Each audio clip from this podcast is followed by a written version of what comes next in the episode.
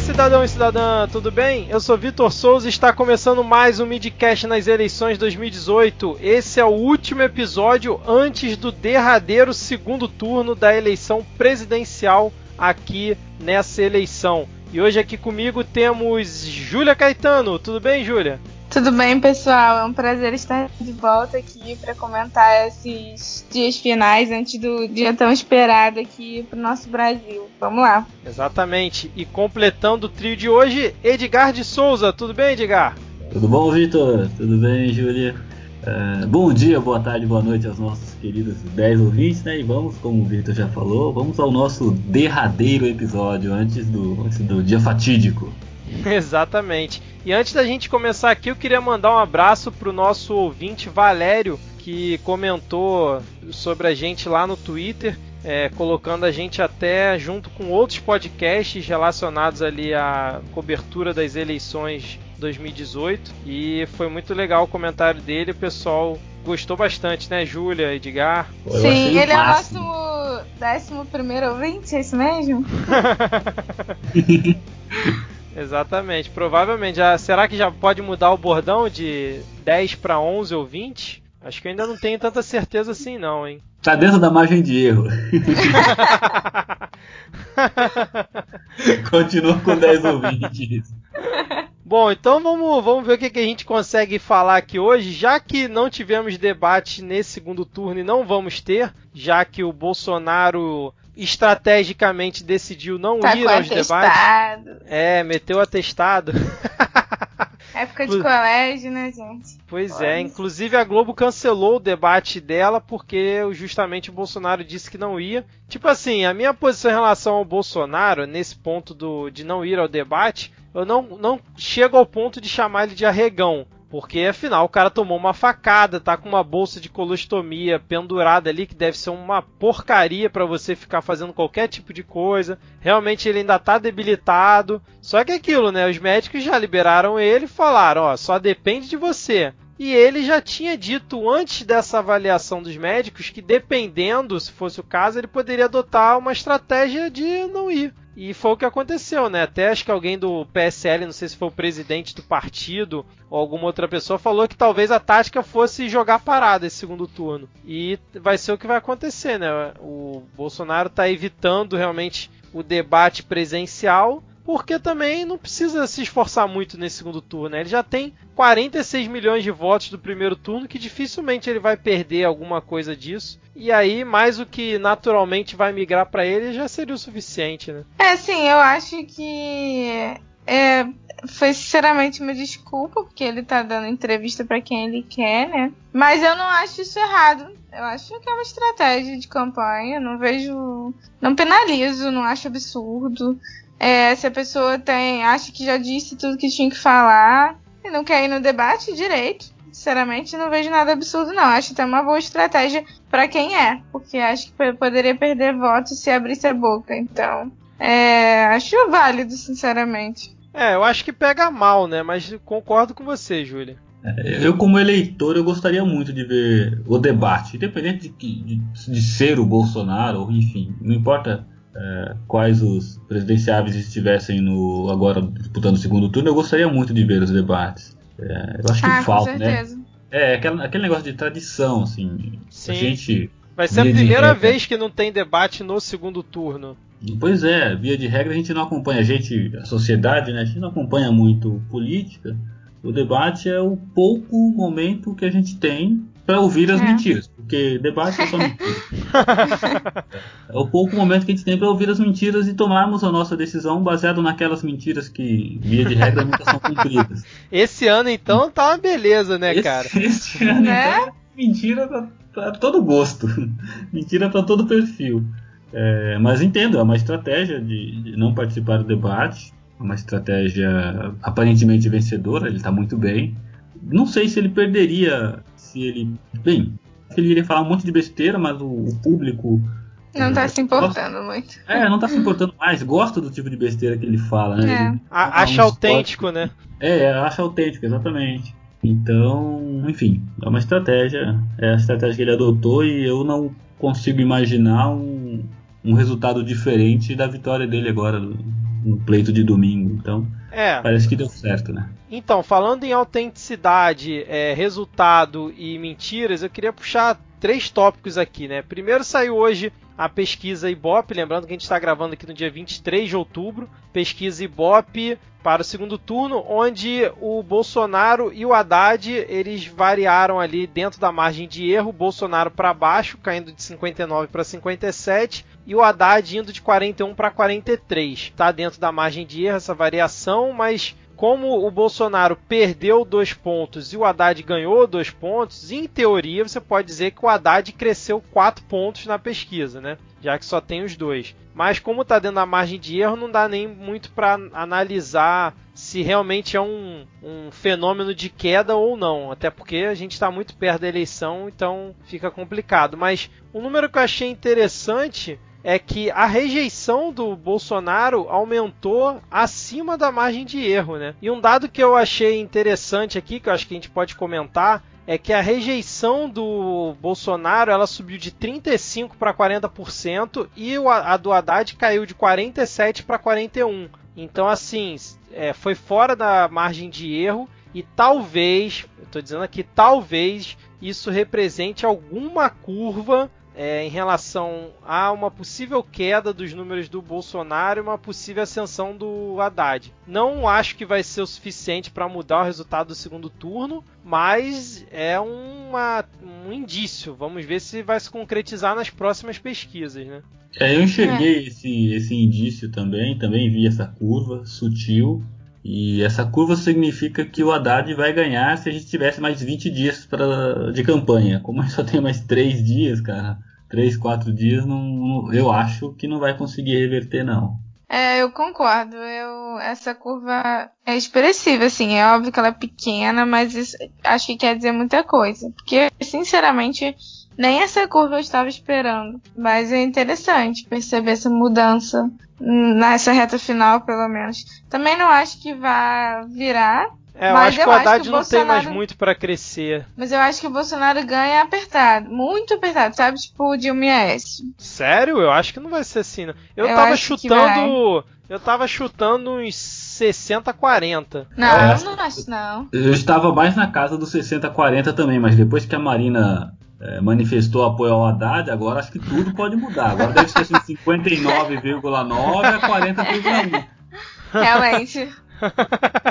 Mas eu ainda chuto uns 60 40, no máximo ali uns 55 a 45. Apertado igual 2014, eu não acredito não, porque a rejeição ao PT tá muito forte esse ano, né? Sim, mas essa curva aí, gente, eu nem esperava isso. Vocês esperavam? Não, eu não Diminuir esperava. essa rejeição. Foi isso é muito significativo. Não esperava, é, exatamente. Por mais que tenha sido dentro da margem de erro a variação, eu também não esperava na questão da rejeição essa curva considerável, mas vamos ver na próxima. Eu não sei se vai ser pesquisa Datafolha essa semana também, mas a Ibope com certeza sai antes da eleição, então a gente vai ver se é uma tendência mesmo ou não, se foi só ali dentro da, da variação na margem de erro e nada além disso. Mas falando em espontaneidade, que nem eu falei agora há pouco, vocês viram o vídeo do Bolsonaro, do discurso dele lá na Avenida Paulista, que foi transmitido na Avenida Paulista na manifestação que estava tendo em apoio a ele? Então, eu não vi, mas eu vi a repercussão. Eu gostaria até que vocês me atualizassem quanto a esse vídeo, o que, que foi dito. Você chegou a assistir, Edgar? Ou ler alguma não. coisa? Não, não, só vi repercussão também na internet. Cara, eu tô puxando esse assunto aqui, a gente nem combinou antes de, de falar desse ponto aqui. Olha eu... só, hein? Saindo da pauta. é que eu lembrei agora porque assim, é, eu acompanho já o, os absurdos que o Bolsonaro fala durante toda a campanha e até um pouco antes da campanha, todas as bizonhices que, na minha opinião, ele fala. Tem gente que acha ok, mas sim, aí é a opinião de cada um. Mas eu confesso que, mesmo não sendo petista, mesmo não sendo um eleitor da esquerda, eu fiquei um pouco assustado com o tom que ele usou ali no discurso dele, cara, porque ele realmente levantou um discurso de ódio a, ao PT e à galera da esquerda, falou que para essa. Eu não sei qual foi o termo que ele usou, não sei se foi petralhada ou esquerdalha, ele usou um termo desse nível. Falou que se, a galera, se não for a prisão, não for suficiente para eles, que eles vão ter que ir embora do país. E usou termos pesados ali para se dirigir à galera, que obviamente a galera que estava ali apoiando ele foi a loucura, vibrou pra caramba, mas o tom, o discurso que ele usou, eu achei um pouco assustador, cara, porque realmente mostra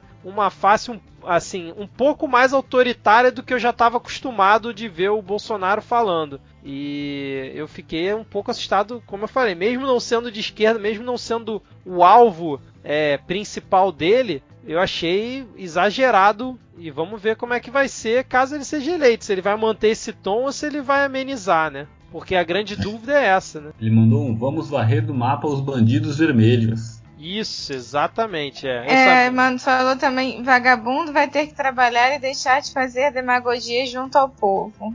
E disse que mandará Haddad pra cadeia. Vocês, petralhada, verão uma polícia civil militar com retaguarda jurídica para fazer valer a lei no lombo de vocês. Pois é, cara. Gente. Olha o nível do discurso. É, é, Nossa. Foi o que eu falei. Eu, eu confesso que eu fiquei assustado. Assim, eu entendo a galera que tá nessa defesa da democracia, falando que o Bolsonaro é fascista, é isso, é aquilo. Eu, eu entendo é, o que essa galera tá falando, apesar de não concordar integralmente com eles. Mas assim, se teve um discurso do Bolsonaro, já ele como presidenciável, né? Porque ele já falou absurdos inimagináveis, como é, apoiar a tortura. É, naquela entrevista bem antiga dele, falou que a ditadura é, matou foi pouco, esse tipo de coisa bárbaro. Mas agora ele, como presidenciável, esse discurso dele eu achei muito forte, achei exagerado, assim, porque óbvio que ele estava falando pro público dele, e óbvio, óbvio que o público dele quer mais que o PT se exploda.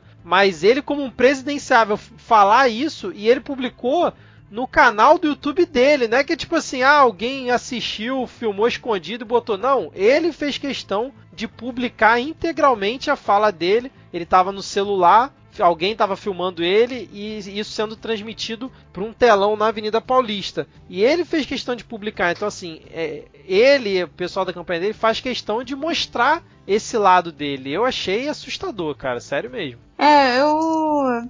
Eu não esperava também algo assim, porque até sobre essa questão de fascismo, né? Tem muita gente que não concorda falar, a falar, usar o termo fascismo por N motivos que o fascismo é autoritário nacionalista e o Bolsonaro não seria isso, etc. E de certa forma até concordo que pode ser exagerado, mas eu uso o termo muito mais na questão social, né, de repressão às minorias, etc. Mas enfim, é, eu não esperava, porque ele tem muito tempo que ele não soltava algo tão autoritário assim. É, todos os vídeos da, com esse cunho eram vídeos antigos, então você realmente podia ter uma visão de que ele mudou, né, ou então que enfim, amadureceu a ideia, etc. Mas é, é, realmente preocupante, porque o Bolsonaro ele tem um viés muito autoritário. Ele já demonstrou que não respeita a democracia, que eu acho que é o nosso maior perigo hoje, né? E eu nem digo por uma ditadura, porque eu sinceramente não acredito que a gente iria voltar a ter uma ditadura no Brasil por conta da repressão mundial que isso poderia causar no, no economicamente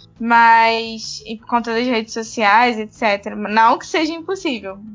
Vi de várias ditaduras atuais.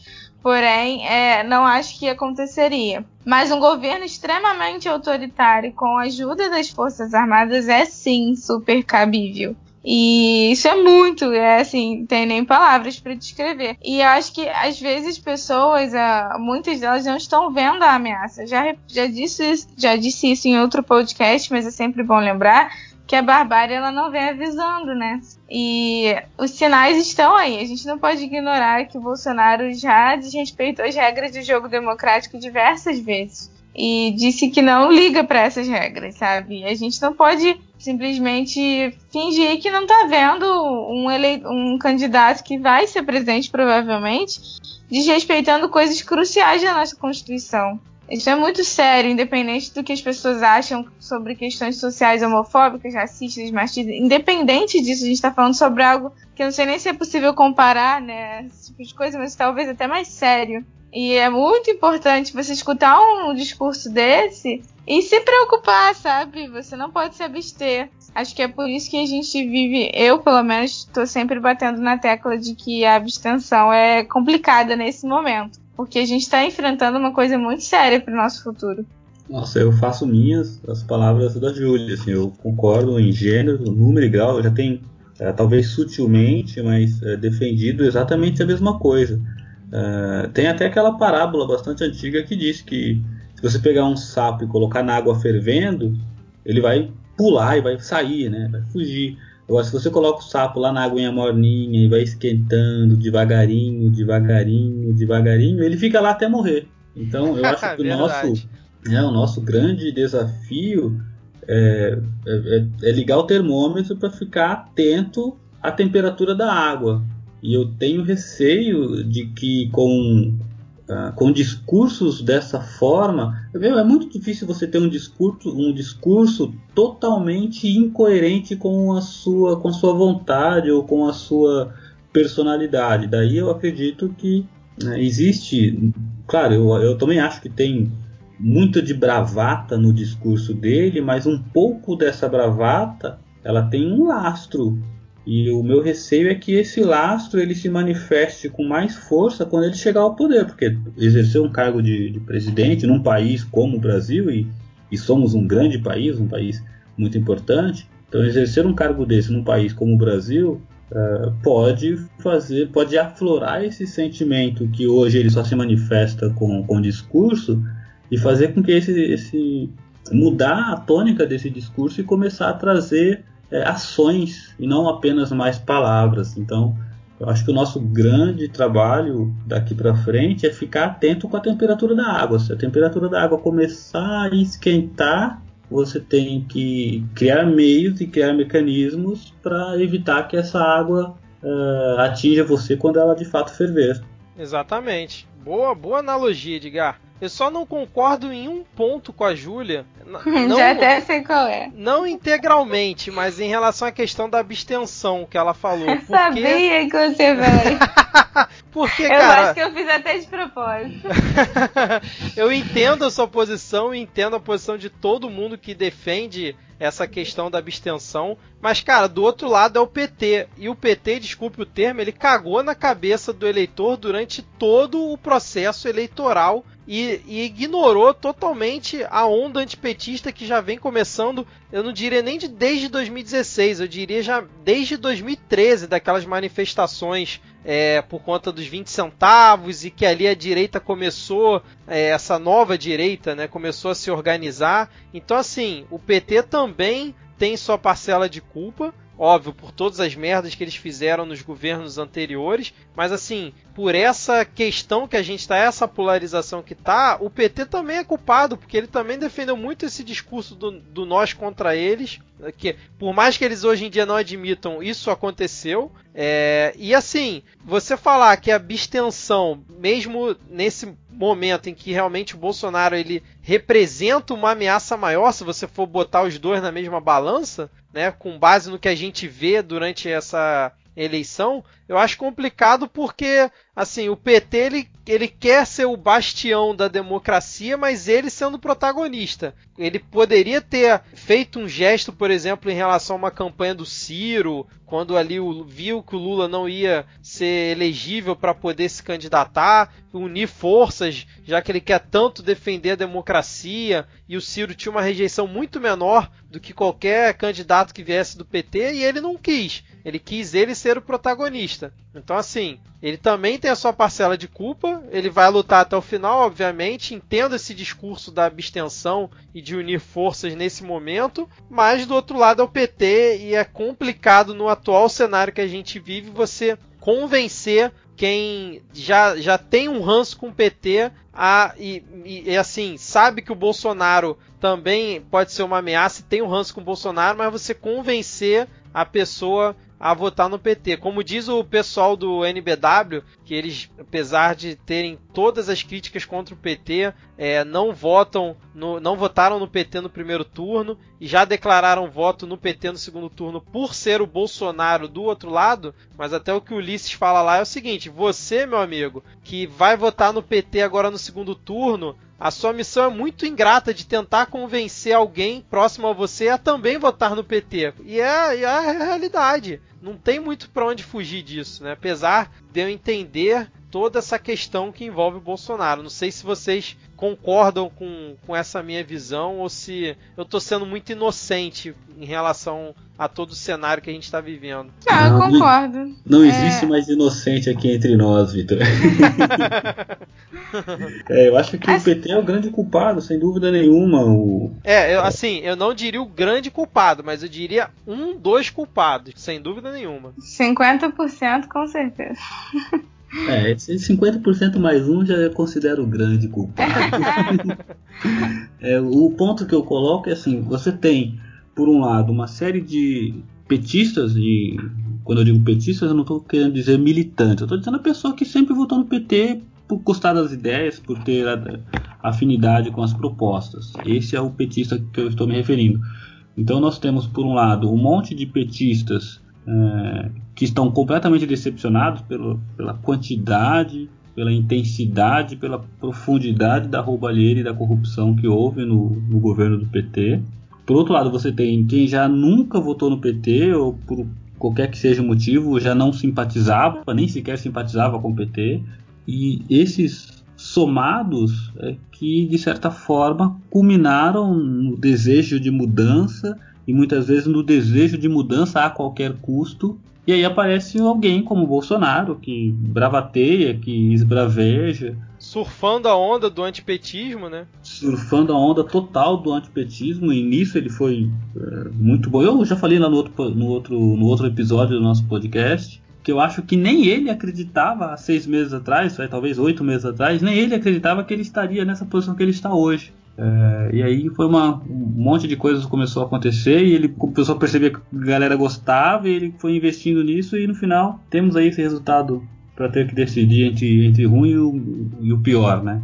É, porque Mas por mais que você não goste do Bolsonaro, até o exato momento a, a estratégia dele foi brilhante em relação a ganhar a eleição está sendo brilhante até agora. Por mais que você odeie o Bolsonaro, isso aí a gente não pode não admitir, né? Ah, sem dúvida, ele, ele tem feito um trabalho uh, convincente, né? ele, ele soube entender o anseio da população, a revolta, uh, o que incomoda, e ele encarnou em si a solução, né? ele se vendeu como solução para esses problemas, se vendeu bem como solução para esses problemas e usando um linguajar muito simples, diferente do, do Alckmin que fala superávit e balança comercial, ele, ele fala tem que mudar isso tudo aí, e é o que todo brasileiro quer. O brasileiro quer que mude isso tudo aí, não importa o que. O que a cabeça pensante lá tem que resolver. O que importa como discurso para o brasileiro é tem que mudar isso tudo aí. E ele trouxe esse discurso, né? Ele conseguiu. É, ele teve a sensibilidade de perceber bem o que, que era esse desejo do mudar tudo isso aí. Não importa sobre o que você esteja falando, é ter que mudar, tem que mudar tudo isso aí. E ele encarnou esse, esse ideal de mudança, né? É, sim, eu acho que é inegável que o Bolsonaro é populista e ele veio no momento do Brasil que precisava de um salvador da pátria, um antipetismo, tudo que a gente já sabe. Mas a, a questão do, de se abster é, é meio que assim, é horrível que eu vou falar. É, porque eu concordo com tudo que você disse, Vitor. Eu realmente concordo com a culpa do PT. Acho que o PT não está aqui para defender a democracia, tá para poder continuar no poder. Isso é preocupante também. Só que comparando todas as duas preocupações que temos hoje, eu vejo Bolsonaro como uma preocupação pior. Frente a isso, sim, eu estou sendo manipulada pelo PT, mas o fato de ser manipulada não muda o jogo atual. Entende? A não, visão? entendi, não, eu entendo. Eu entendo perfeitamente quem vai votar PT para ser contra o Bolsonaro, mesmo não que não gostando do PT, que é o que as pessoas estão chamando do tal voto crítico, né? No caso sendo o PT em si, se fosse qualquer outro partido, se fosse o PSDB, eu nem estaria fazendo essa crítica, mas por ser o PT, eu acho que realmente é, é complicado. Assim, eu entendo quem julga quem vai se abster, mas eu acho complicado você criticar quem vai, sei lá, anular ou quem simplesmente não vai querer votar nesse segundo turno, porque é um cenário tenebroso. A gente já vinha cantando essa pedra aqui há tempos, né? Eu queria só fazer uma observação que agora me, me lembrei aqui, que assim, a gente fala do Bolsonaro autoritário nesse discurso dele, que eu vou até deixar o link é, no post depois, mas o engraçado engraçado é que às vezes ele, ele, ele, apresenta duas facetas, porque quando ele vai no Jornal Nacional da entrevista, foi logo depois do primeiro turno, ele foi com aquele tom apaziguador, chamando o Nordeste, elogiando o Nordeste e tudo mais. E aí quando ele vai para um discurso que é para a galera dele, onde ele vai botar no canal dele, que vai repercutir dentre o, o, a bolha dele, né? Óbvio que pode sair da bolha e tal, mas não é num, com o impacto de um jornal nacional, ele já sobe o tom, ele já, já usa a bravata maior. E aí por isso que você fica na dúvida, né? O que que na verdade ele está pensando e o que que ele vai seguir, qual link ele vai seguir, né? Porque é o que o Edgar falou, né? O lastro dele já vem grande, então é muito complicado, mas vamos ver, vamos torcer caso ele ganhe para a coisa não, não degringolar para algo que a gente já nos nossos piores sonhos imagina, né? E no meio de tudo isso, o consulado português suspende a liberação de, de visto lá e cidadania, né? Poxa vida. Bem cara, é lembrado, é cara, bem lembrado. vai ter que fugir pro Uruguai, é, pra Argentina. Paraguai. Agora, uma coisa que eu tenho acompanhado nessa última semana, não sei vocês, mas eu botei o meu Twitter para ele notificar cada tweet do Bolsonaro e do Haddad, para ir acompanhando ali a guerrinha entre eles, né? E uma coisa que eu, que eu acho.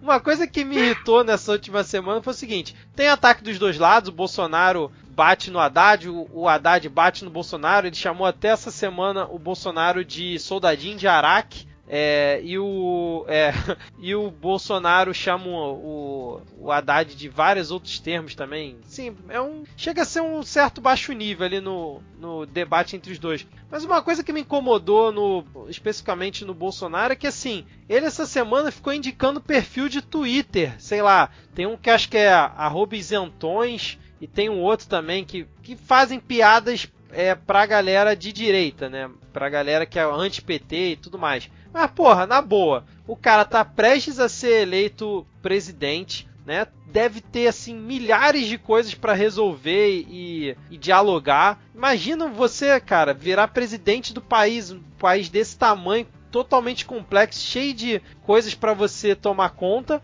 E o cara tá indicando no Twitter perfilzinho de piada, pelo amor de Deus, né, cara? Tudo bem que nem sempre é ele que twitta, óbvio, né? Tem assessoria que tá tweetando por ele, mas eu achei isso lamentável. Você acha é, que né? isso é baixo nível, cara? Vem pra eleição local aqui em São Paulo pra você saber o que é baixo nível.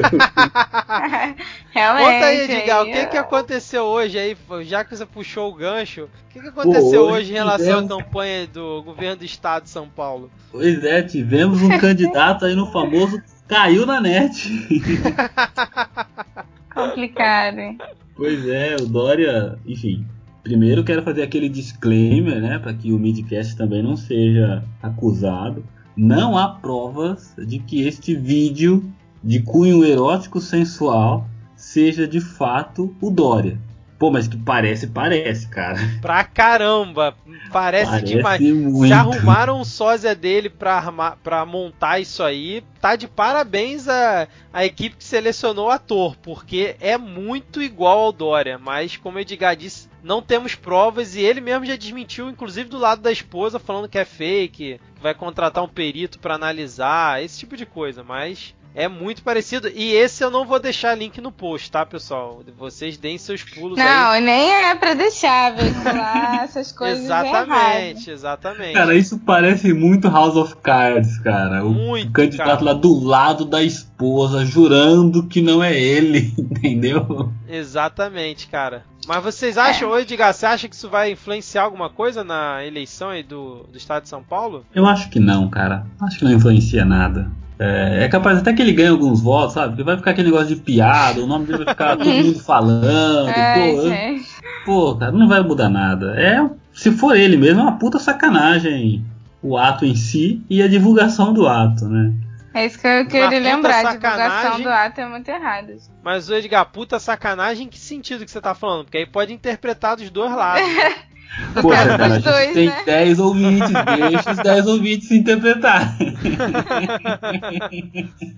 Não, mas realmente. Mas assim... é importante lembrar essa questão da divulgação. A divulgação Sim. de sex tape não é correta e ninguém deveria fazer isso, nem sequer assistir, né? Sei que temos curiosidade, mas não é correto. É, eu digo Exatamente. isso principalmente porque a gente está enfrentando também. O, se fosse uma mulher, o discurso seria diferente, entendeu? Sim. Com certeza a ala feminista já estaria em cima falando sobre veiculação de, de, da exposição feminina, etc. Então é importante a gente lembrar que para homem o discurso é igual. E o que eu quero, para ajudar aí na, no julgamento, eu quero né, ressaltar que eu puxei o tema lastreado na frase do Vitor de baixo nível. Queria sair agora, hein? Ah? É. Andréia. Mas é isso aí. Depois, quem tiver curiosidade, quem ainda não assistiu, que eu acho difícil, procura aí Mano no, no Google. Twitter lá. É, procura aí no Google, né? Vídeo vazado do João Dória e você vai ver do que se trata. Mas aproveitando esse gancho aí de fake news, que a gente não sabe se é verdade ou não esse vídeo, é, vocês acompanharam o caso aí da Folha de São Paulo que divulgou a, o tal esquema dos empresários terem financiado uma campanha de fake news contra o PT e contra o Haddad no WhatsApp para favorecer o Bolsonaro? Sim. Ai, ai. Até palpita o coração, até. Isso existe Exatamente. desde sempre, né? Poxa vida. É, mas assim, o que ficou estranho. Adorei é que... o comentário. Poxa vida. é, o que ficou estranho é o seguinte, porque a Folha de São Paulo divulgou essa matéria com várias informações, mas assim, prova mesmo, ela não apresentou nenhuma. Falou com base em depoimentos de fontes, segundo ela, mas assim, vai ficando a palavra da Folha de São Paulo contra a palavra do Bolsonaro, que obviamente negou tudo, fez piada, o pessoal, o apoiador dele ficou fazendo piada postando foto dentro de caixas para dizer, ah, eu sou o caixa 2 é. aqui do, do Bolsonaro e tal. E o Haddad forçou a mão também, né? Quase que falando que se ele perder vai ser por conta desse tal caixa 2 que a Folha de São Paulo divulgou. O que eu acho que é um exagero. Teve até, eu vi até entrevista dele, o pessoal falou: "Pô, mas você vai botar tudo na conta do caixa 2?" Ele: "Não, não é só isso e tal". Aí tentava dar uma amaciada, mas ele bateu bastante nesse ponto do tal Caixa 2. A questão é, vocês acham possível ter rolado isso mesmo? De novo, tem que fazer disclaimer, né? Eu tenho certeza que isso aconteceu, mas não acho que isso aconteceu pelo fato de ser o Bolsonaro. Isso aconteceu porque é política, cara. A gente sabe que isso acontece em todas as campanhas. Não é uma exclusividade dele. Se, se fuçar, vai achar do, do Haddad também. Se fuçar, é capaz de achar do, do Ciro, do, Meirelles, do Meirelles não, que Meirelles ele mesmo bancou a campanha dele, né? Os 45 milhões foram todos dele. É, e do Cabo da Ciolo também não, que ele só gastou 700 reais, né? Mas, pô, é, desde sempre, nossa, eu posso estar sendo levado aqui por um conhecimento geral e ser falso, né? Mas desde sempre acredita-se que há corrupção e caixa 2 é, em todas as campanhas, em todas as esferas, em quase todos os, os, os níveis é, eleitorais, até na campanha, em campanhas não não majoritárias ou não não nacionais, né? Ah, cara, a campanha ali do síndico, porra, você descobre que o síndico recebe dinheiro da empresa que conserta a caixa d'água. O nosso nível de corrupção ele está de tal forma enraizado que está em todas as esferas. Não dá para dizer, ah, não, na campanha houve corrupção. Não, cara, tem corrupção em tudo. Quando você oferece um dinheiro lá pro guarda, pro guarda não te multar, o nome disso é corrupção. Só tem um impacto menor, né? Só na sua vida e na vida do guarda, mas o nome disso é corrupção. Então eu tendo a acreditar. Não, mas você acha que realmente até, né? existiu isso? Ou você acha Eu acho que, que sim. Eu acho que sim. É, eu, eu, confesso que eu não, não, sei dizer, porque eu sou um cara que sou muito cético, então eu saio duvidando de tudo. Se a Folha de São Paulo não me apresentar uma mínima prova que realmente mostre isso, eu não vou dizer que é fake news, mas aí vai ficar uma palavra de um contra o outro. Aí é difícil você cravar dizendo que ocorreu mesmo, né? Então, é que Vamos lá, eu acho que é diferente eu ter a convicção de uma coisa ser verdade é diferente até o fato de eu ter eventualmente presenciado essa coisa e não ter como provar isso. Então, é, por precaução, se eu não tenho como provar, eu não acuso. Premissa básica, porque quem acusa tem que provar. Né? Sim, exatamente. Então, por premissa, por precaução, eu acho que é, não foi correta, se, se, é que cabe a palavra correta, mas eu acho que não foi correto o fato é, da Folha divulgar uma informação sem ter um lastro, cara. Porra, o jornalista não é o jornalzinho ali do diário da rua de casa, entendeu? É o ah, jornal... mas isso é estratégia política, né, gente? Isso, Obviamente. É disso que a gente tá falando, né? Isso que a gente tá falando, assim. Eu tenho uma convicção muito grande de que há caixa 2 em quase todas as campanhas, mas eu não consigo, nem tenho acesso, nem tenho a informação, nem tenho como provar nada disso, por isso eu não vou né, publicá-la no jornal uh, que isso aconteceu. Agora eu, como dono do jornal, eu tenho que ter um critério maior. Uh, eu acho que o dono do jornal, ou o editor-chefe, enfim, seja lá quem for que autoriza a manchete, tem que ter um crivo maior, um critério maior na hora de publicar alguma coisa ou de fato publica como uma, né, antigamente o tal do notícias populares, né, publica qualquer coisa com o intuito de tentar é, macular o adversário e não e não conseguindo aguarda que vai acontecer. Ah, vai me processar, tá bom? Então você me processa, eu vou dizer que como jornalista, né, eu vou dizer que eu estou protegendo a minha fonte e aí fico disse pelo não disse, daqui 10 anos o negócio prescreveu e ninguém é culpado de nada, né? Ninguém é condenado a nada.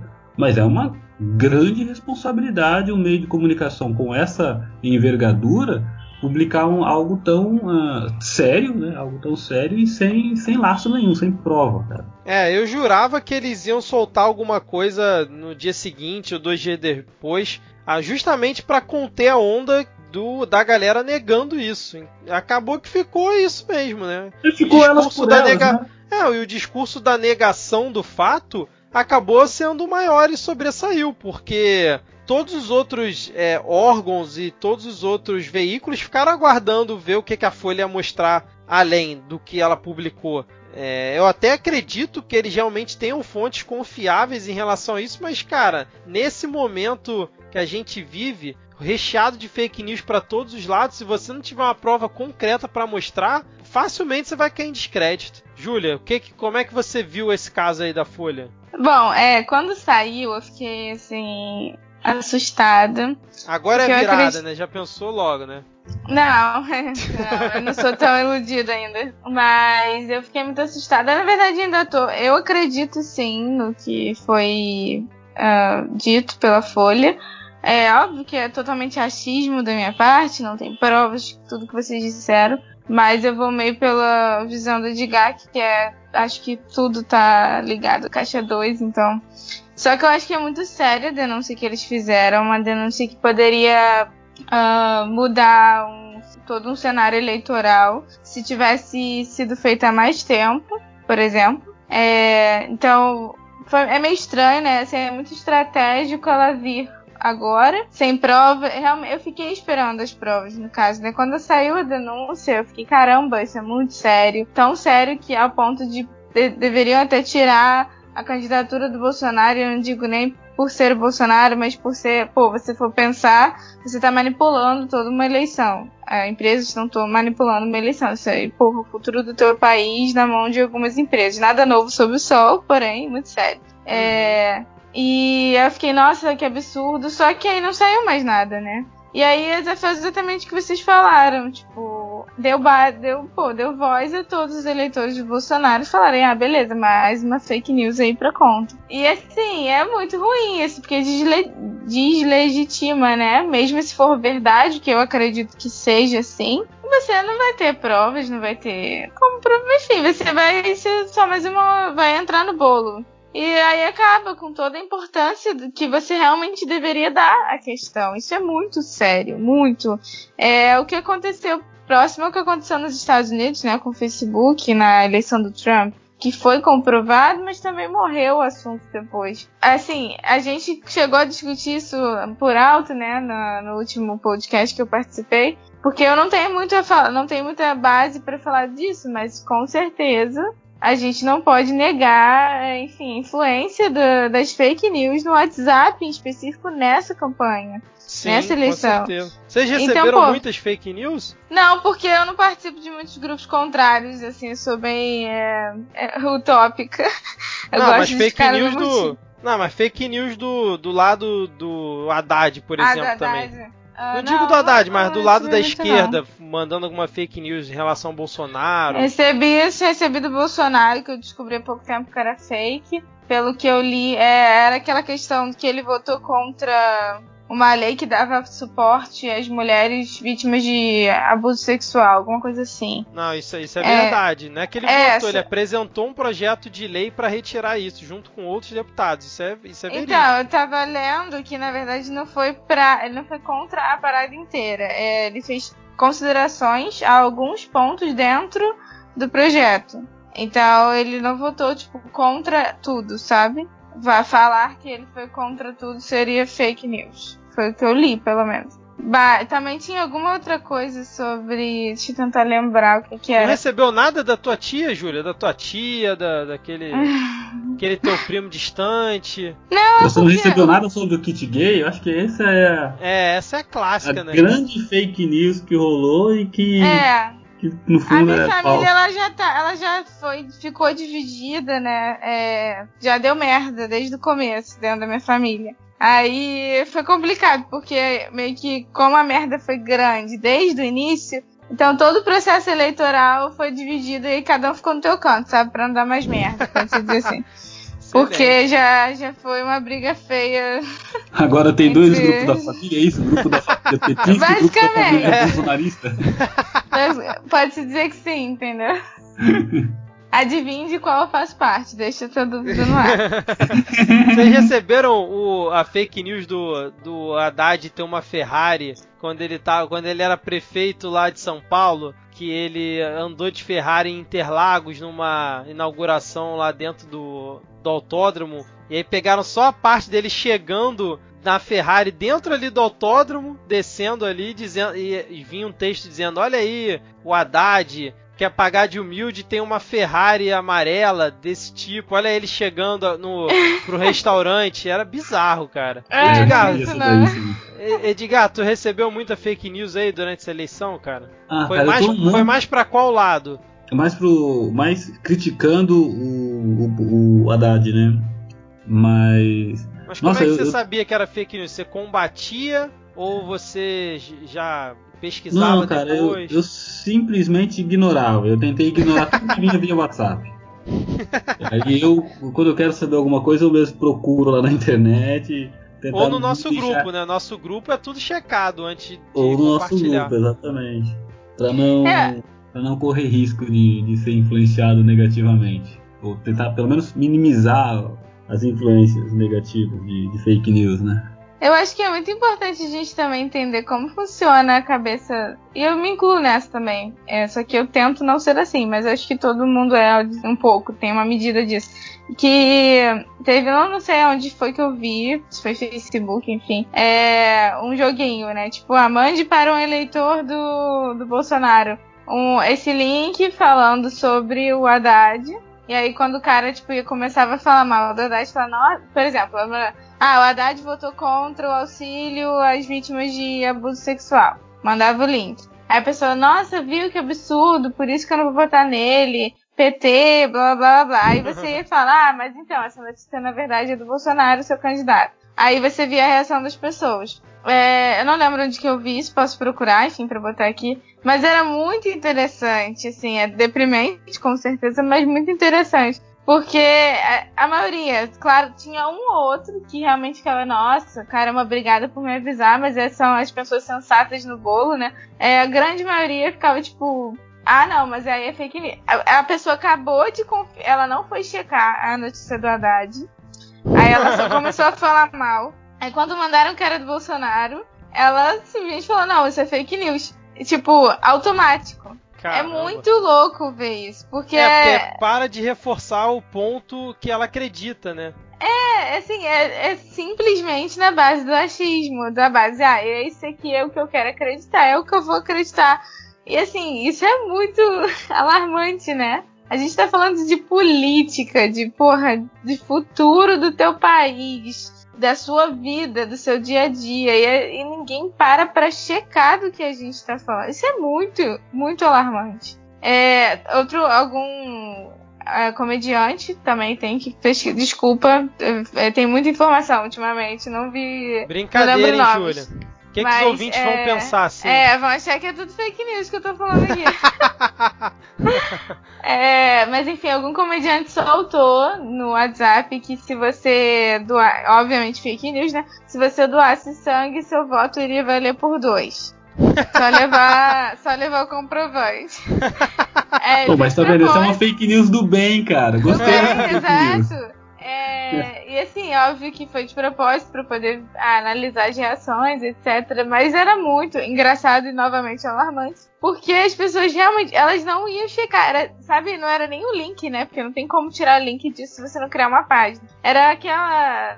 A, você bota um stories no Facebook, você escreve, uhum. sabe? Que é um. Era tipo um print disso. E aí veicularam no WhatsApp, começaram a compartilhar ah, dois sangue, seu voto vale por dois. Aí tinha. Aí começaram, ah, vamos lá, vamos eleger o Bolsonaro, vamos eleger o Bolsonaro, blá blá blá blá. É, e o pessoal assim, mobilizando pra doar sangue, que bom, né? Mas assim, olha o nível. Assim, é, ninguém doa sangue, a gente tá fudido de doação de sangue, e aí você vem com uma, uma notícia boba no WhatsApp. Claro que isso não foi muito compartilhado, foi só um grupo específico, mas pensa que se fosse é Olha bizarro. só o que você poderia mobilizar de gente para fazer uma boa ação por uma fake news do WhatsApp. Sim. Eu, eu é tava comentando. Louco. Eu tava comentando isso outro dia no, num grupo que eu participo. Que as pessoas hoje em dia elas, elas estão adotando o negacionismo empírico. A pessoa nega o fato que você está mostrando para ela. Você pode mostrar de 5, 10 fontes com base no empirismo dela, assim, com base em porra nenhuma, a verdade é essa, com base no que ela acha que é, mesmo você mostrando que é o contrário.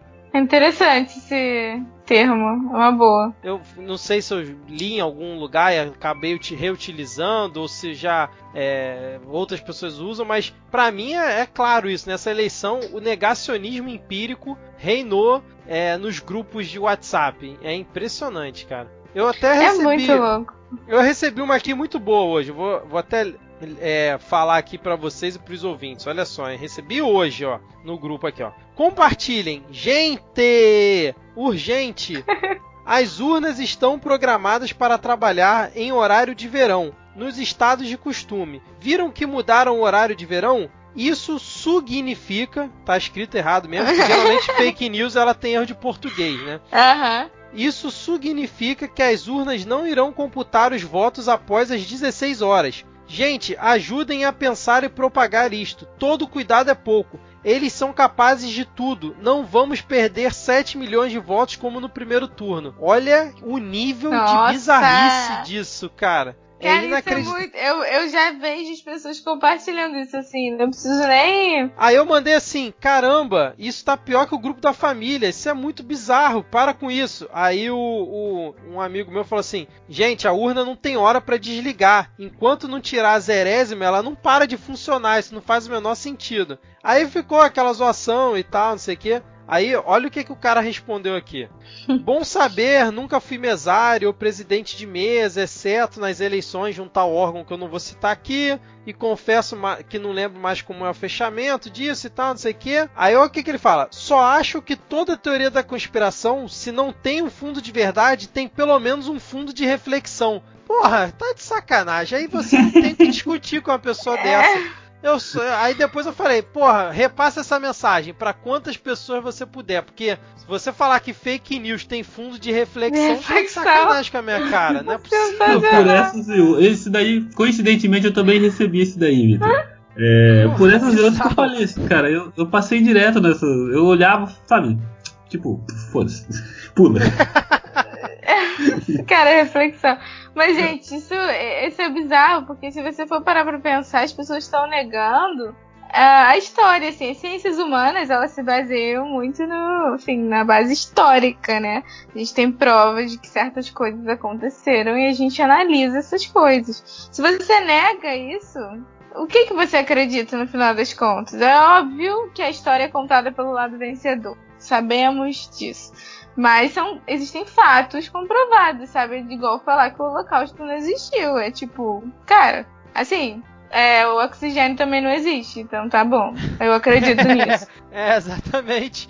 Cara, mas é, é, é uma coisa tão bizarra porque as pessoas negam o TSE, negam o governo, negam o Globo, negam é, o valor econômico, negam o antagonista, por mais que eu tenha várias restrições em relação ao antagonista. Eles negam tudo, cara. É impressionante. Você pode mandar Mas só negam até o momento que fala mal do Bolsonaro, assim, do seu candidato. Isso, é, exatamente. Porque se estiver falando bem, aí é fonte. Exatamente. Tá reforçando o que você pensa e fica tudo certo, né? Fica tudo em casa. Olha, tá momentos tá difíceis. Momentos é, difíceis ia... virão, gente. Eu vi um termo que alguém falou tempos bicudos. Acho que até atualizei meu status com esse tempos bicudos, porque eu achei interessante o tempos bicudos, cara. E nós estamos vivendo tempos muito bicudos. As pessoas uh, não querem. O Silvio, que de vez em quando participa conosco aqui no, no podcast, ele respondeu uh, sobre um, uma, uma mensagem que eu mandei lá no nosso grupo. Ele respondeu que uh, existe aquela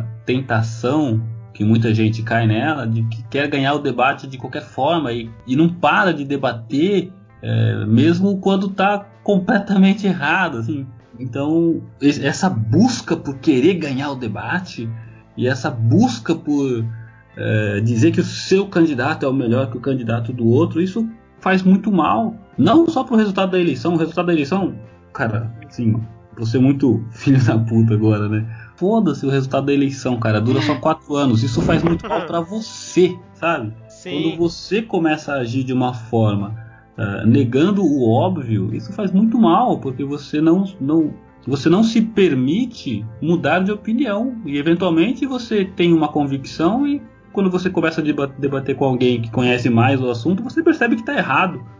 E você tem que se permitir mudar de opinião. Né? Exatamente, Diga. A gente erra Sim. toda hora, né? Pois é. E aí eu, eu trago aqui uma mensagem do meu amigo Márcio Guedes lá no, no grupo que a gente tem, que eu até marquei, eu favoritei essa mensagem dele, porque sempre que surge um tema no grupo eu vou e relembro ela. Que ele disse assim um dia, num, num debate que a gente estava tendo, ele botou assim: Meu amigo, abriram as portas para os idiotas, falam sem saber. Leviandade, refletir é algo impensável. O problema é que quando faltam argumentos e existe a necessidade de se impor, isto é, somente eu posso estar certo, aí entra o elemento força. E aí é quando começa o pânico. E é um bom resumo do que a gente está falando aqui em relação a isso, cara. Não sei se vocês concordam. Cara, é, é, mais do que isso. É um bom resumo do momento político que a gente está vivendo, do momento que o país está vivendo. Exato, cara, exato. E, e o meu receio e eu já manifestei esse receio algumas outras vezes aqui, é que a partir, de, a partir do ano que vem, e por conta até desse discurso que a gente acabou de falar sobre ele também, sobre esse discurso é, beligerante, né, no, no, sentido de combativo é, do Bolsonaro, o meu receio é que é, daqui a pouco, vai, um ano, dois anos, começa uma crise por não conseguir fazer aquilo que eventualmente queira fazer e passe-se a usar a força. E isso muito me preocupa. Exatamente. E aí, gente? É, Júlia, mais alguma coisa para comentar a respeito desse ponto? Não, eu fiquei triste até que. caminhou. É, fiquei... esse, o papo caminhou para um, pra um momento deprê, né, cara? fiquei até na bad agora. Não, cara, não, a melhor frase assim, que eu vi lá no nosso grupo foi a Júlia respondendo. É, puta, isso foi um soco no estômago. é sério, cara. Aquilo foi muito sério. Mas, Júlia, vamos comentar rápido aqui então. O Edgar já até falou aqui em off que não, não assistiu, mas leu alguma coisa a respeito. Mas se tem alguma coisa é, para comentar a respeito da participação do Haddad no Roda Viva, que ocorreu no dia 22 de outubro? Tenho, tenho que comentar algumas coisas. É, eu achei que ele foi bem, só que os jornalistas, não me perguntem nomes, porque eu sou horrível com nomes, é, eles também foram bem, sinceramente. Porque, por exemplo. É, porque, por exemplo, assim, em alguns momentos específicos, no geral, a Haddad foi bem, respondeu tudo muito. Mas eu, eu, sempre acho que ele vai bem, na maioria das vezes. Assim, eu achei que, agora, ele, tava, ele, achei que ele tava firme turno. ontem nas respostas, né? É, só que, por exemplo, tinham coisas não contraditórias, né? Questão de posicionamento. Por exemplo, ele falando, ah, porque você tem que ser julgado para poder. Você tava falando do Lula, né? Questão de que não foi não foi o procedimento correto, que ele tinha que ser julgado corretamente para você poder ter provas verídicas de que aconteceu, etc, etc. E aí, quando entrava na questão do, da denúncia da Folha, ele se contradizia, porque ele falava, não, independente de, de provas, aí aconteceu, e é isso. É, e não, e tem que, e tem que investigar, e tem que ir em cima, tem que pegar um empresário. Ele tuitou isso, né? Assim que pegar um empresário e fazer ele falar, vai desbaratar desbaratear o. Desbaratear? Não, desbaratar o esquema todo. E uhum. até questionaram ele, né? Ah, mas espera aí, vocês geralmente criticavam essa coisa de condução coercitiva e agora é, você quer que o negócio se resolva em uma semana? Que história é essa, né? Aí, assim, eu fiquei meio assim. Eu achei que ele. Nessa ele perdeu nessa, nessa pergunta em específico. Mas em geral ele foi bem, é, até porque argumentos não faltam. Não é só porque eu vou votar nele, mas por conta do adversário, argumentos não faltam. Não, e é... político, né? Político sempre dá um jeito de escapar da, de alguma sinuca de bico. É, né? ele ficou, tanto que assim, falaram muito, ah, mas você não acha que o PT errou e tal. Ele. Até, tipo, ele admite, ah não, o PT errou em várias coisas. Aí já vai, já vem pra suposta, entre aspas, a parte boa. Ah, mas vocês não podem negar que o PT fez isso, isso, isso. Então, assim, ele direciona para onde ele quer, né? Político, Sim, né? Exatamente. É, ele falou alguns pontos. Ele falou sobre o Ciro Gomes, né? Achei interessante ele falar sobre o irmão do Ciro Gomes, o Cid, porque devido ao que o Cid Gomes. O Lula tá falou. preso, babaca! É. é. Nossa, Mas é, ele pediu. Essa foi a melhor.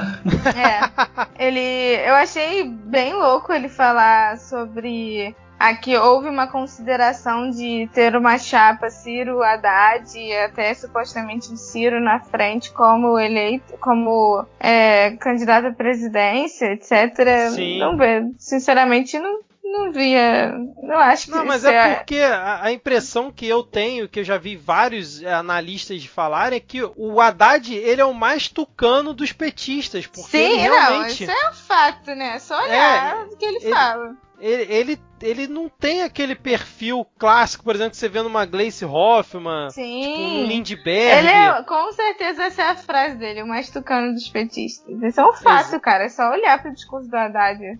É, então realmente eu, eu acredito que ele tenha sido uma das correntes que, assim, não fez força contra uma possível chapa é, ah, com sim, o Ciro. Sim, isso eu concordo, mas eu não acho que o PT ah, Como não, partido, PT não. O é. Lula não. O Lula, É. o Lula bateu o pé justamente pra fazer o que tá fazendo agora, né? A verdade é que sim, eu acho o Haddad um ótimo candidato, com propostas eu considero boas, por mais que eu não acho nada que vai ser realizado, né? Enfim, de, de cenário brasileiro atual, acho que nada, eu não acredito em mais nada, mas é. Tá ligado, tá ligado ao PT, né? Então, assim, sempre É, vai estar exatamente. e não tem como desvincular. Nem ele quer ser desvinculado, por conta do Lula, principalmente. Então. Exato. É, ele também falou, achei engraçado sobre ele falar da nova constituinte. ah, gente, basicamente. Então, eu botei lá, mas deu confusão. Tava escrito Aí eu errado. tirei, porque deu confusão. Foi mal aí. Foi isso que ele falou, né? Tá- é, a redação não tava legal e tal, a gente viu que deu ruim e a gente resolveu tirar, mas não é assim que a gente trata e tal. Teve um É. outro ponto também que ele falou em relação a isso, da redação que não tava muito legal e eles resolveram tirar, não tô lembrado qual foi. É, mas assim, Ah. no, no geral a entrevista, no, no geral a entrevista foi naquele estilo roda viva de ser, tentando pegar as contradições do candidato, É. proposta quase zero, mas não foi tão inquisitório quanto foi, por exemplo, uma entrevista do Jornal Nacional, ou até mesmo do primeiro turno, quando os candidatos foram lá, quando teve aquela questão lá do Bolsonaro, que o Sim, Bolsonaro sim. que criaram palanque pro Bolsonaro. Eu achei que apertaram bastante o Haddad, mas no geral eu achei que ele saiu bem. Assim como eu acho que ele saiu muito bem na entrevista que ele deu hoje pro O Globo, que foi transmitido pela internet. Eu achei que ele foi muito bem. Ele fo- focou bastante na questão do pacto democrático, de combater o Bolsonaro como um mal maior e tal. E nas respostas que ele deu, também se falou bastante sobre a questão do, do plano de governo, porque foram duas horas de entrevista, então se bateu, se debateu polêmica, pressionaram bastante ele, mas se debateu também propostas. Eu achei que ele foi bem, apesar de não concordar com, com algumas coisas que ele fala, mas no geral eu achei boa a participação dele. É, o do, do Roda Viva tem só tem três considerações, que da, da Globo eu não vi agora. Mas Aham. é, Da Roda Viva eu gostei que ele criticou a Dilma. Acho isso importante. É sobre isso, questão é. de agenda econômica, reforma bancária. Acho isso muito importante é, para as pessoas poderem ter uma visão. Poucas pessoas, né? Mas algumas terem uma visão de que ele não é, enfim, um papagaio que fica repetindo o que o Lula fala. Isso é importante. É, e eu gostei, eu achei que ele saiu muito bem, muito mesmo, com relação às privatizações. Porque ele basicamente falou: ah, beleza, é, começaram a criticar, mas você não vai privatizar nada e tal, até por, por conta desse lado meio tucano dele, né? Uhum. É, e aí ele falou: ah, mas você quer o quê? Que eu vendo os hospitais universitários? Vou vender para quem? Eu achei sensacional ele falar isso, que, enfim. E ele falou também sobre a herança econômica, que aí foi muito. Porque assim, estavam caindo em cima dele, falando que o Brasil tá um lixo e aí falaram que era culpa do PT, né, nos, nos, últimos anos de governo. E ele falou: ah, beleza, vocês estão falando isso, mas o grau de lixo, né, da época do FHC era maior e ninguém, ninguém chamava de lixo na época. É, aquela que questão é... do grau de investimento, né? É, exato. E aí, mas agora é tudo lixo, porque é o PT. Ah, achei que ele saiu muito bem também. Porque assim, é um fato, sabe? A gente também tem que. Quando a gente tem que. A gente tem que comparar banana com banana. Você não pode comparar banana com maçã. E as pessoas Sim. fazem muito isso, né? É, exatamente. É, Edgar, você tá meio quieto aí nesses últimos minutos. Você tem algum ponto aí para levantar Não, acho pra que gente? Podia, é, acho que a gente podia aproveitar e falar um pouquinho também, pelo menos uh, mencionar, né? O, a questão do filho do Bolsonaro lá com o STF, que é o que tá. Ah, é verdade. É o que ainda está se Bom. falando, né? É a notícia mais quente, eu acho que, do, do pleito. Eu tenho, eu tenho uma observação em relação. Você quer, quer explicar para os ouvintes, para quem por acaso não acompanhou, e depois eu faço minha observação? Ah, pode ser. O, o filho do, do Bolsonaro, o Eduardo Bolsonaro, é, ressuscitaram aí um vídeo dele. Esse vídeo já é um pouco, bem, não antigo, mas já tem alguns meses. É, e o contexto era: ele estava dando uma aula lá num cursinho. E ele foi questionado sobre. É, e se por algum motivo, o STF, que é o Supremo Tribunal Federal, é, órgão máximo da justiça brasileira, e se o STF impugnar a candidatura do Bolsonaro? E aí ele fala, ah, a gente dá um jeito de fechar. Estou usando minhas palavras e resumindo bastante o conteúdo do vídeo, tá? Mas resumidamente o que ele fala é, a gente dá um jeito de fechar o Congresso, de fechar o Supremo, e não precisa muito não, basta um soldado e um cabo, não precisa nem mandar um jipe. Ele faz uma brincadeira assim, é, e aí essa, essa brincadeira repercutiu sobremaneira, de, a ponto do, do próprio Bolsonaro dizer que é uma brincadeira, que fora de contexto. E, e agora é, o Bolsonaro o re, repreendeu ele, né? Falou que já tinha falado com ele, pe, pediu desculpa. O próprio filho do Bolsonaro também pediu desculpas. É, eles todos já se retrataram, né? Mas esse assunto ainda está gerando ruído, né? Hoje mais um ministro está Hoje ou ontem, parece que mais alguns ministros é, mencionaram, falaram que falar em fechar é uma afronta à Constituição, enfim. É, aconteceu aí esses dias, acho que tem uns três dias já, então acho que a gente devia dar uns pitacos, uns pitacos sobre isso também. Pois é, a minha observação em relação a isso é o seguinte: óbvio que foi bizarra essa fala do Bolsonaro, do, acho que foi do Eduardo Bolsonaro, né? Inclusive parece sair um, um, outro vídeo hoje divulgado que é até um pouco mais antigo, em que ele também fala é, dentro de algum contexto, que agora não vou saber explicar, que não, não tem que ter essa questão de se, de se submeter ao STF. Mas é, é eu não, não vi mais detalhes. Mas é, a minha única observação em relação a isso, além do fato, é claro, de ter sido bizarra a fala que ele, a fala dele lá no, no vídeo, que até o próprio Bolsonaro repreendeu falando que quem, quem falou uma coisa dessa precisa de um psiquiatra, um psicólogo, alguma coisa assim, quando ele falou logo no calor do momento. É que o depois disso, as pessoas começaram a resgatar, por exemplo, uma fala de um, um ex-deputado do PT, é o Vadia alguma coisa, agora não estou lembrado o nome, em que em um determinado momento, acho que no início do ano, quando estavam falando sobre o, o processo do Lula, que é que o, o Lula estava ali em vias de ser preso ou não, que ele falou que era um absurdo, que é, se, não, se nada fosse feito era melhor fechar o STF, porque o que estava acontecendo era um absurdo. Assim, tá errado o que o cara falou completamente. Mas você ficar justificando um erro do momento, eu vejo vi vários militantes bolsominions justificando. Você justificar essa fala dele, que foi tosca, com uma outra fala de um cara do PT há um tempo atrás, que era dentro de um outro contexto em que o PT não era mais o, o governo, o cara estava reclamando de um processo do Lula que não era presidente, e óbvio ele era petista, com um cenário onde o filho do futuro presidente da República, ao que tudo indica, está falando que se, por exemplo, o STF agisse de alguma forma contra a candidatura do, do Bolsonaro, de impugnar alguma coisa assim,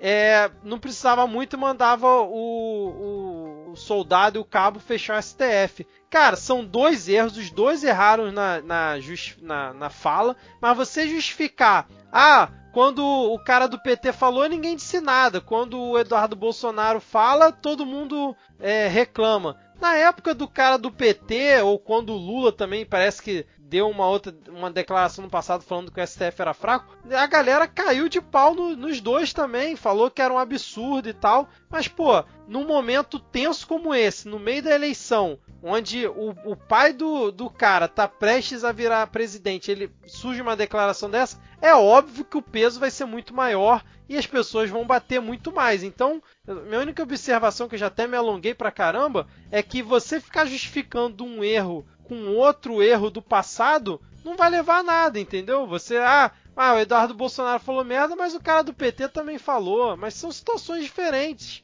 entendeu? Eu só acho que fica sempre aquele joguinho, né? Quando surge alguma coisa é, ruim pro lado do Bolsonaro, a galera do Bolsonaro tenta pegar alguma coisa ruim do PT para comparar. Tipo agora, né? O Bolsonaro não vai no debate no segundo turno, aí ficam pegando que o Lula não foi no debate em 2006 também. Mas o Lula não foi no debate no primeiro turno. No segundo turno ele foi. Bolsonaro não tá indo no segundo turno. Mas assim, são situações diferentes. Um tomou a facada e o outro não foi no primeiro turno porque não quis, entendeu?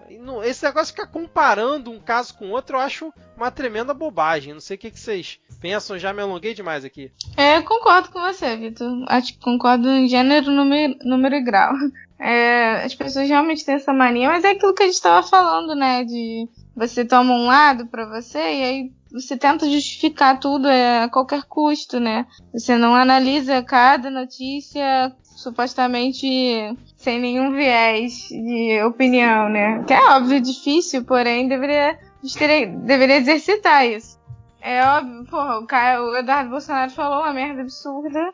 E você não pode justificar isso com nada. O menino falou uma merda, entendeu? Não é justificável. Você tem que isso eu não tô falando só pro seu Eduardo Bolsonaro, porra. Isso é um fato, cara. É questão de coerência, né? O que, que você acha, Edgar? Você que levantou o tema aí. Ah, concordo. É, não dá pra. Tem coisas que não, não se justifica, cara. Você pede desculpa e segue a vida. Foi o que o Bolsonaro exato, fez. Exato, exato. Pediu desculpa cara. e segue a vida. Como ele chama de canelada, né? Ah, o meu filho deu uma canelada. Fez uma canelada lá. Tô aqui pedindo desculpa, já repreendi ele acabou, vamos pro próximo, pro próximo problema porque está resolvido. Eu acho que às vezes é necessário fazer isso, cara. Tem hora que não dá para ficar buscando, como se diz, né? Ficar procurando pelo em, em, ovo. Porque, cara, o cara fez merda. Fez merda, pediu desculpa, segue a vida. Exato. Não, e a fala dele foi num cenário em que tem muitas correntes achando que é um risco à democracia a candidatura do, do Bolsonaro. Então, quando vem uma fala dessa, é óbvio que o barulho vai ser muito maior, né? Mas enfim, então vamos fechar por aqui, vamos dar tchau para os ouvintes, desejar um bom voto a todos. Votem consciente. É, parem de brigar com a família. Só, só ah, não, confirmando. Não parem não. É, porque como é que é aquela história que a, os amigos é, vão, mas a política fica, né? Não, não, estraga a política por conta dos amigos.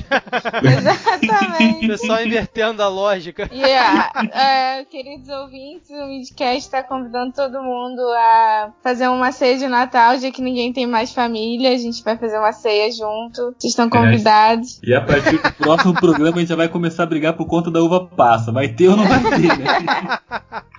Exatamente. Lembrando que a temporada, a primeira temporada do Midcast está muito próxima do seu final. É, não sei ainda mais quantos episódios vão ter, mas são poucos, então não fiquem Aproveitem. Tristes. Aproveitem.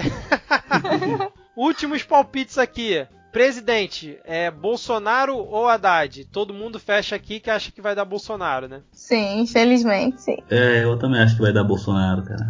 Edgar, São Paulo, Dória ou Márcio França? Quem você acha? Pô, depois. Eu acabei de ver um post aqui no Facebook que eu achei engraçado. Que, pô, já sumiu da tela aqui. Era alguma coisa assim.